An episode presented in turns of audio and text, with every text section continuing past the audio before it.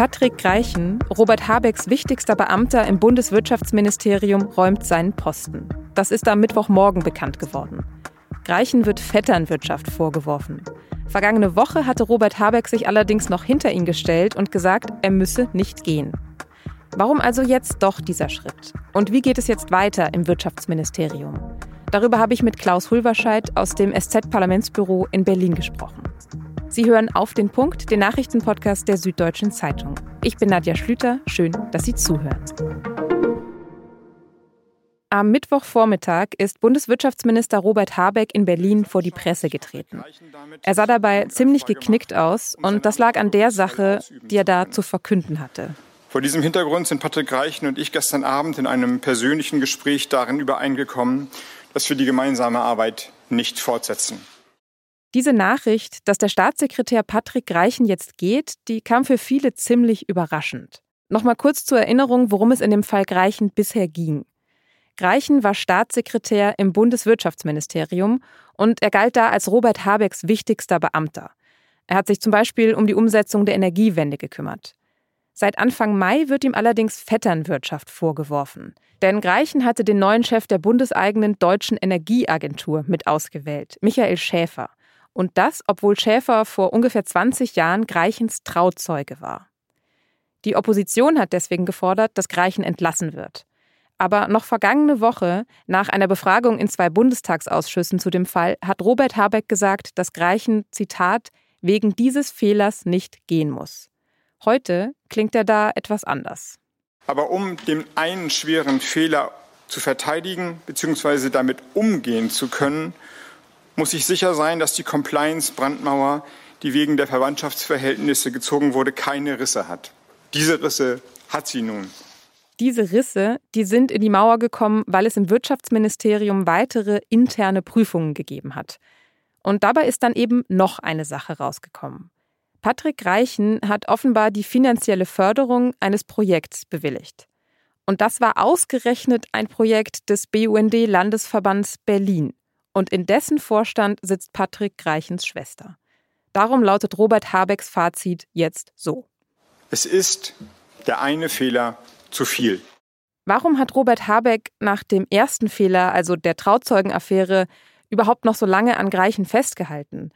Wie schwerwiegend ist das, was da jetzt noch zusätzlich rausgekommen ist? Und wie groß ist der Schaden, den Habeck, sein Ministerium und vielleicht auch seine Partei, die Grünen, dadurch genommen haben? Das habe ich Klaus Hulverscheid aus dem SZ-Parlamentsbüro gefragt. Klaus, als am Mittwochmorgen die Nachricht kam, dass Greichen jetzt doch geht, wie sehr hat dich das überrascht? Schon ein wenig, ähm, weil der ganze Vorgang doch über die Tage so ein wenig abgeebbt war. Es gab diesen Auftritt vor den Bundestagsausschüssen, der nochmal für ein bisschen Aufregung gesorgt hat, aber eigentlich sah es so aus, als würde die Affäre jetzt doch langsam so ein bisschen abklingen und dass da jetzt ein komplett neuer Umstand auftaucht, von dem bisher gar nicht die Rede war. Damit war jetzt so nicht zu rechnen. Jetzt hat Habeck ja auch in seiner Pressekonferenz am Mittwoch diese neuen Umstände eben öffentlich gemacht, also weitere Fehler, die Greichen offenbar gemacht hat. Kannst du das für uns noch mal ein bisschen einordnen? Wie schwerwiegend ist das, was da passiert ist? Das Problem ist, dass es eine Ausschreibung gab im Ministerium, dass sich Umweltschutzorganisationen für Projekte bewerben konnten und dann von einer Kommission ähm, drei förderwürdige Projekte ausgewählt wurden und äh, die dann auf äh, Greichens Schreibtisch gelandet sind und er hat das ähm, abgezeichnet, so nach dem Motto, ist okay, kann gefördert werden. Und einer der Antragsteller war aber der Berliner Landesverband der Umweltschutzorganisation BUND, bei der auch Greichens Schwester ähm, im Vorstand mitsitzt. Und der Punkt ist jetzt, dass äh, Greichen sich eigentlich in dem Moment hätte für befangen erklären müssen und nach den Verhaltensregeln, die es intern in der Bundesregierung gibt, hätte sagen müssen, Stopp, hier ähm, könnte der, der Eindruck einer Befangenheit entstehen und deswegen möchte ich das nicht entscheiden. Das soll bitte ein anderer Staatssekretär unterschreiben. Das hat er jetzt zum wiederholten Male nicht gemacht. Und das war dann der eine Fehler zu viel, wie Habeck das ausgedrückt hat. Jetzt lauten aber die Vorwürfe von außen, unter anderem aus der Opposition, aber auch äh, von noch weiter rechts oder aus bestimmten Medien, ja nicht nur, der hat Fehler gemacht, sondern das ist Vetternwirtschaft und Filz, da sind irgendwie mafiöse Tendenzen, äh, grüner Clan, der Begriff fiel auch mal sind diese neuen Erkenntnisse jetzt der Beweis dafür, dass da ein größeres strukturelles Problem besteht? Ich glaube, dass hier absichtlich Dinge einfach durcheinander geworfen werden. Herr Greichen hat sich mehrfach, wie ich schon gesagt habe, nicht an die Verhaltensregeln für Beamte im Ministerium gehalten. Das ist ein grober Fehler, das ist verwerflich, anrüchig und ähm, deswegen fliegt er jetzt auch zu Recht raus. Dass seine Geschwister, Freunde, Bekannte ebenfalls in der Umweltschutz- und Klimaschutzbewegung und Szene tätig sind, das ist so und das kann man auch niemanden der Beteiligten vorwerfen. Es gibt bisher keinerlei Hinweise darauf, dass man sich da gegenseitig irgendwie äh, die, das Geld, äh, gar, gar Steuergeld irgendwie zugeschoben hat. Insofern ist das ähm, auch Teil einer Kampagne, die ähm, offiziell gegen Greichen und Habeck zielt, die aber wahrscheinlich tiefer geht, die nämlich ähm, sozusagen das zum Anlass nimmt, um die gesamte Politik, die Habeck betreibt, äh, Stichwort Heizungen und ähnliches, zu diskreditieren. Ähm, das ist schon eine Kampagne. Das hat Habeck auch erkannt und das war vielleicht auch ein Grund dafür, dass er sehr lange, vielleicht zu lange an seinem Staatssekretär festgehalten hat. Ein Nachfolger oder eine Nachfolgerin muss aber trotzdem gefunden werden. Siehst du da schon geeignete Kandidaten in den Startlöchern für diesen Posten? Wenn ich Herrn Habeck richtig vorhin verstanden habe, dann sieht er, hat er selber noch gar nicht so richtig jemand im Blick, sonst hätte er den oder die wahrscheinlich heute Morgen schon präsentiert. Das wäre natürlich die elegantere Lösung gewesen, als jetzt zu sagen, ich fange äh, nach dem Ende der Pressekonferenz mal an zu suchen.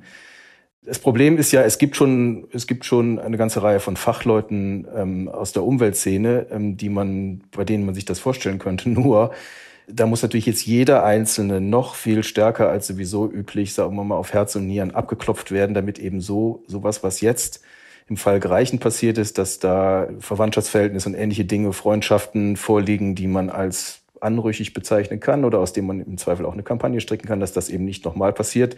Das heißt, äh, wer auch immer das jetzt wird, äh, der wird sich einer äh, Untersuchung wirklich auf Herz und Nieren sozusagen unterziehen müssen, weil Habeck natürlich sich, sich nicht leisten kann, dass sowas nochmal passiert. Vergangene Woche, da hat Habeck sich ja noch hinter Greichen gestellt und da hat die Opposition dann weitere Untersuchungen gefordert. Ähm, die haben sogar einen parlamentarischen Untersuchungsausschuss ins Spiel gebracht. Denkst du, dass das jetzt erledigt ist, wenn Greichen geht, oder wird das noch weiterhin gefordert werden oder vielleicht sogar auch dazu kommen? Ich fand die Sache mit dem Untersuchungsausschuss von Anfang an vielleicht eine Nummer zu hoch gegriffen. Es wird äh, so sein, dass der, der Fall Greichen ist damit, was die Person Greichen anbetrifft, abgeschlossen. Aber die Frage, ähm, sind die Compliance-Regeln, also die Verhaltensregeln für Beamte in, im Wirtschaftsministerium und in der Bundesregierung insgesamt ausreichend, um äh, zu verhindern, dass sich sowas wiederholt? Diese Debatte wird sicher weitergehen und die Opposition wird das auch weiter befeuern. Dann versuchen wir jetzt vielleicht noch ein Fazit zu ziehen. Ein erstes, wie viel Schaden, glaubst du, haben Habeck und sein Ministerium, vielleicht aber auch die Grünen als ganze Partei genommen?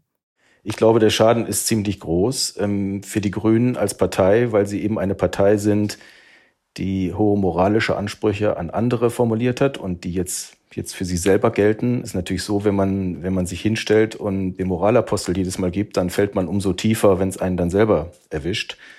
Äh, also der Schaden für die Grünen als Partei ist groß. Der Schaden ist auch für Habeck als Person nicht unbeträchtlich, denn äh, wer wochenlang an einem Staatssekretär festhält und ihn am Ende doch entlassen muss, der muss sich natürlich die Frage stellen, was sein Urteilsvermögen angeht, ob ähm, es tatsächlich nur so war, dass jetzt ein weiterer Fall aufgetreten ist, der ihn zum Handeln gezwungen hat, oder ob er ähm, nicht einfach aus anderen Gründen schlicht zu lange gezögert hat, zu lange an äh, Greichen festgehalten hat. Und Schaden ist am Ende auch entstanden für die Politik insgesamt, denn äh, all diejenigen, die ihr Süppchen, ihr politisches Süppchen daraus kochen, dass sie sagen, die Parteien, die Altparteien, wie das auf der rechten Seite immer heißt, dann, die sind doch alle gleich. Die haben, das ist für die natürlich Wasser auf ihre Mühlen, dass jetzt auch die, dass sie nun auch die Grünen mit in diesen Topf werfen können. Ähm, bei vielen Bürgern wird dieser Eindruck schon, äh, wird schon verfangen. Also egal, wen ich da wähle, am Ende sind sie doch, äh, wirtschaften sie doch alle nur auf, auf eigene Rechnung. Ähm, das ist natürlich ein, ein, eine Erzählung, die sicherlich falsch ist, aber die doch leicht verfängt. Mhm. Und das könnte ja auch bedeuten, dass dann die Unterstützung der Bevölkerung für den ja sehr wichtigen Klimaschutz verloren geht an dieser Stelle. Genau das ist das Problem. Die Grünen sind darauf angewiesen, oder nicht nur die Grünen, die gesamte Bundesregierung, die gesamte Politik ist darauf angewiesen, dass die ähm, Menschen bei der beim Klimaschutz und bei der Energiewende mitziehen. Es wird keine Energiewende in diesem Land geben gegen die Menschen, wenn die Leute das nicht wollen, wenn sie keine Elektroautos kaufen wollen, wenn sie ihre Heizung äh, nicht austauschen wollen, dann wird diese Energiewende scheitern. Und dafür ist Vertrauen, natürlich Vertrauen, dass die Regierung die richtigen Maßnahmen ergreift, ist absolut essentiell. Und dieses Vertrauen ist erschüttert und das macht die politische Arbeit für die Bundesregierung deutlich schwerer. Dann sind wir gespannt, wie das Ganze jetzt weiter aufgearbeitet wird. Dir auf jeden Fall vielen Dank für deine Einschätzung. Gerne. Das deutsche Stromnetz lahmlegen, Bundesgesundheitsminister Karl Lauterbach entführen und eine neue Regierung ausrufen. Das war offenbar der Plan der rechtsextremen Gruppe Vereinte Patrioten. Sie wollte damit einen Umsturz in Deutschland herbeiführen. Gegen fünf mutmaßliche Mitglieder der Gruppe hat deswegen am Mittwoch der Prozess vor dem Oberlandesgericht Koblenz begonnen. Die vier Männer im Alter von 44 bis 56 Jahren und eine 75-jährige Frau sind wegen Hochverrats angeklagt und sie werden beschuldigt, eine terroristische Vereinigung gegründet zu haben oder darin Mitglied gewesen zu sein. Einer der Angeklagten hat bereits gestanden.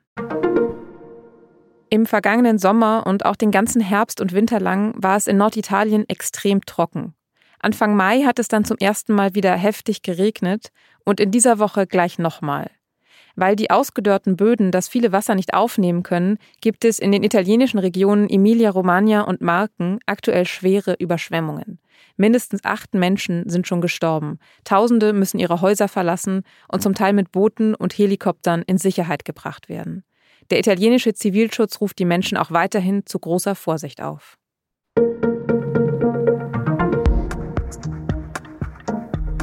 In den Nachrichten haben Sie es ja eben gehört. In Koblenz hat der Prozess gegen die Vereinten Patrioten begonnen, die einen Umsturz in Deutschland geplant hatten. Angefangen hat alles in Chatgruppen auf Telegram. Da ging es erstmal nur um Kritik an Corona-Maßnahmen und dann wurde es immer radikaler.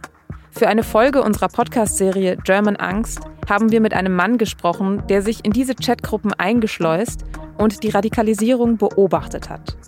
Wenn Sie die ganze, ehrlich gesagt ziemlich verrückte Geschichte interessiert, dann finden Sie die Folge und alle anderen Folgen der Serie unter sz.de-german-angst oder über den Link in den Show Notes.